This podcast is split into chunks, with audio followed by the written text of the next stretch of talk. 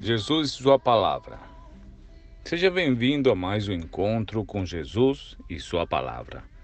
Cremos que o próprio Espírito de Deus te conduziu até aqui.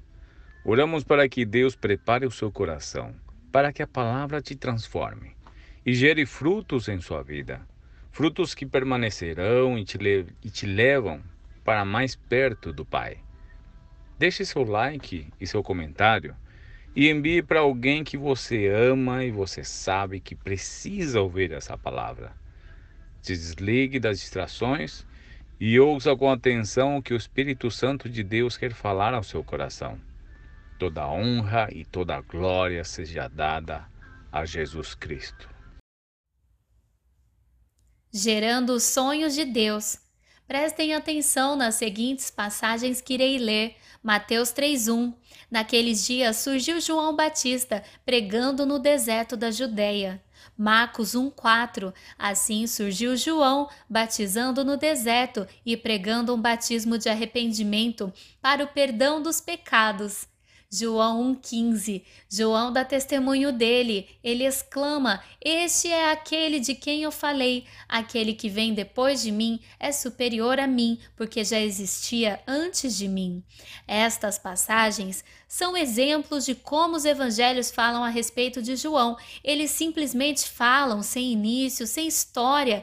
Ele apenas é inserido, apenas surge nas escrituras, mas nada simplesmente aparece.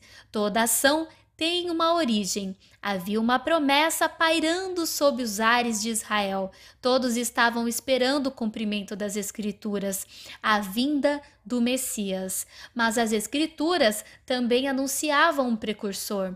Malaquias 3:1 Eis que eu envio o meu mensageiro, que preparará o caminho diante de mim. Mateus 11:10 porque é este de quem está escrito: Eis que diante da tua face envio o meu anjo, que preparará diante de ti o teu caminho. Marcos 1, 2 como está escrito nos profetas Isaías: Eis que eu envio o meu anjo ante a tua face, o qual preparará o teu caminho diante de ti, vós que clama no deserto. Todos sabem que o Antigo Testamento inteiro aponta para a vinda de Jesus, Filho de Deus que veio para nos salvar, Todas estas palavras e profecias precisam de um ventre para se cumprir. Havia grandes sonhos de Deus, avisos, palavras para serem realizadas, assim como hoje existem profecias para as nossas vidas e chamados individuais de Deus para cada um. Em Apocalipse, diz que Deus tem um livro da vida onde está o nome de cada um e os planos que ele tem para nós. Existem cerca de 8 mil promessas para a sua vida dentro das Escrituras e elas dependem somente de você para se apropriar delas. Mas além dessas 8 mil, você recebe ainda palavras proféticas. Deus constantemente usa seus filhos para falar com você.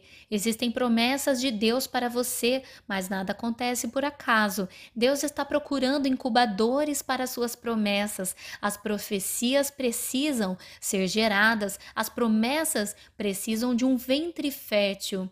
Em Gênesis 1, 2, a terra era sem forma e vazia, e trevas cobriam o abismo, e o Espírito Santo de Deus se movia, parava sobre a face das águas. Tente imaginar, não era um espírito passando a 300 por hora, não. Em original, esta palavra pairava, movia, significa chocava, igual uma galinha, gerava a luz, dava origem para o verbo que se torna luz, se torna realidade, dá poder ao verbo.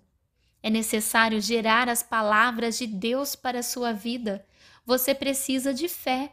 Você precisa crer no que você está escutando. Se apropriar, crer como uma criança, sem duvidar, crer verdadeiramente. É necessário orar, Nada acontece sem oração. Oração é chamar a existência. Não parar de orar até virar realidade. Ter uma aliança com Deus. Se Deus prometeu, ele vai cumprir. Se ele falou, é certo que ele fará. Tem que ter convicção. Se eu não crer, se eu não abraçar a palavra dele para mim, se eu não deixar que essa palavra penetre a minha alma, eu nunca vou gerar. Então você precisa ter convicção. Importante respeitar o tempo entre o dia que Deus te deu a palavra até ela se cumprir, um tempo de gerar, um tempo de gestação dessa profecia. Mas cuidado, a dureza do seu coração, a sua ignorância, a sua falta de compromisso com ele podem fazer simplesmente secar a semente que ele colocou em você. Você pode falar até, mas se é da vontade de Deus, sempre acontece sim mas isto vale para projetos dele, igrejas, avivamentos, nascimento de nações, projetos gigantes de evangelismo, retomadas da autoridade de cidades. Se há um sonho de Deus na sua vida, depende unicamente da sua atitude, o seu cuidado para que ela se cumpra.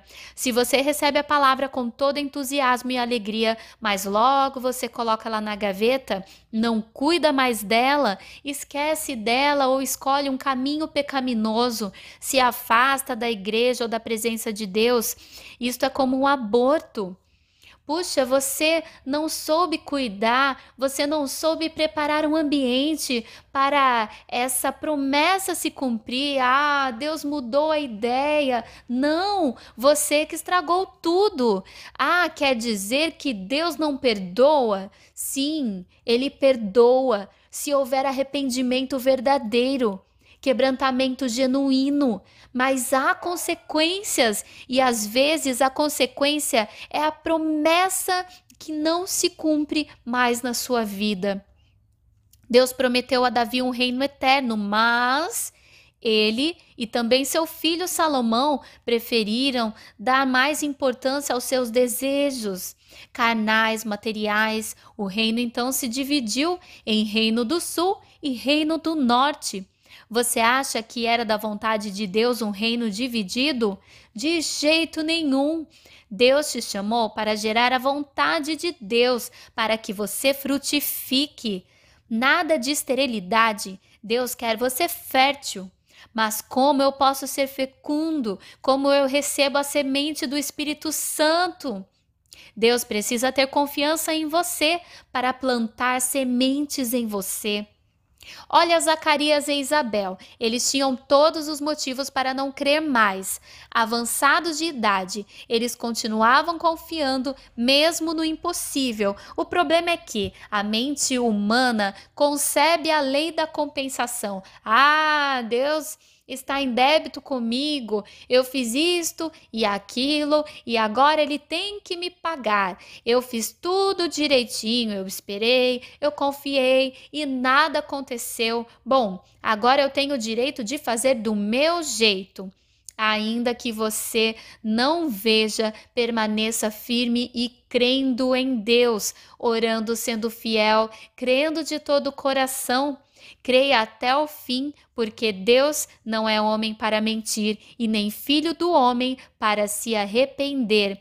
Deus te deu a promessa, a oração chama a existência. Deus não se esquece de suas promessas, ele não te deixará sem respostas. Paulo disse: orai sem cessar, porque o tempo, as decepções, a apostasia te faz pensar que as promessas não vão se cumprir. Peça a Deus que você seja fértil e passe a gerar os sonhos dele. Não se deixe desanimar, não abandone os sonhos que Deus tem para você. Isabel e Zacarias foram escolhidos para realizar os sonhos de Deus, mas mesmo justo e reto diante do Senhor, Zacarias quase vacilou. O anjo mandou que ele ficasse em silêncio até a promessa se cumprir. Lucas 1, 19 e 20. Gabriel chama a atenção de Zacarias e Lucas 1, 57 completou o tempo. E 64 34. Imediatamente a boca se abriu. A promessa vai se cumprir. É tempo de viver as promessas de Deus, é tempo de restaurar as alianças, é tempo de cumprir os sonhos de Deus em sua vida. Deus usou Moisés que matou um homem. Tomé, que duvidou, João Batista, que era como um mendigo excêntrico, Pedro, a quem negou Jesus três vezes quando ele mais precisou, Davi, que adulterou e assassinou, porque você acha que Deus chama estas figuras como heróis na sua história, mas acha mesmo que não vai querer chamar a você? Deus continua escrevendo a sua história no livro da vida e seu nome estará lá. Não pare de crer, ore, gere as promessas e creia, porque vai se cumprir.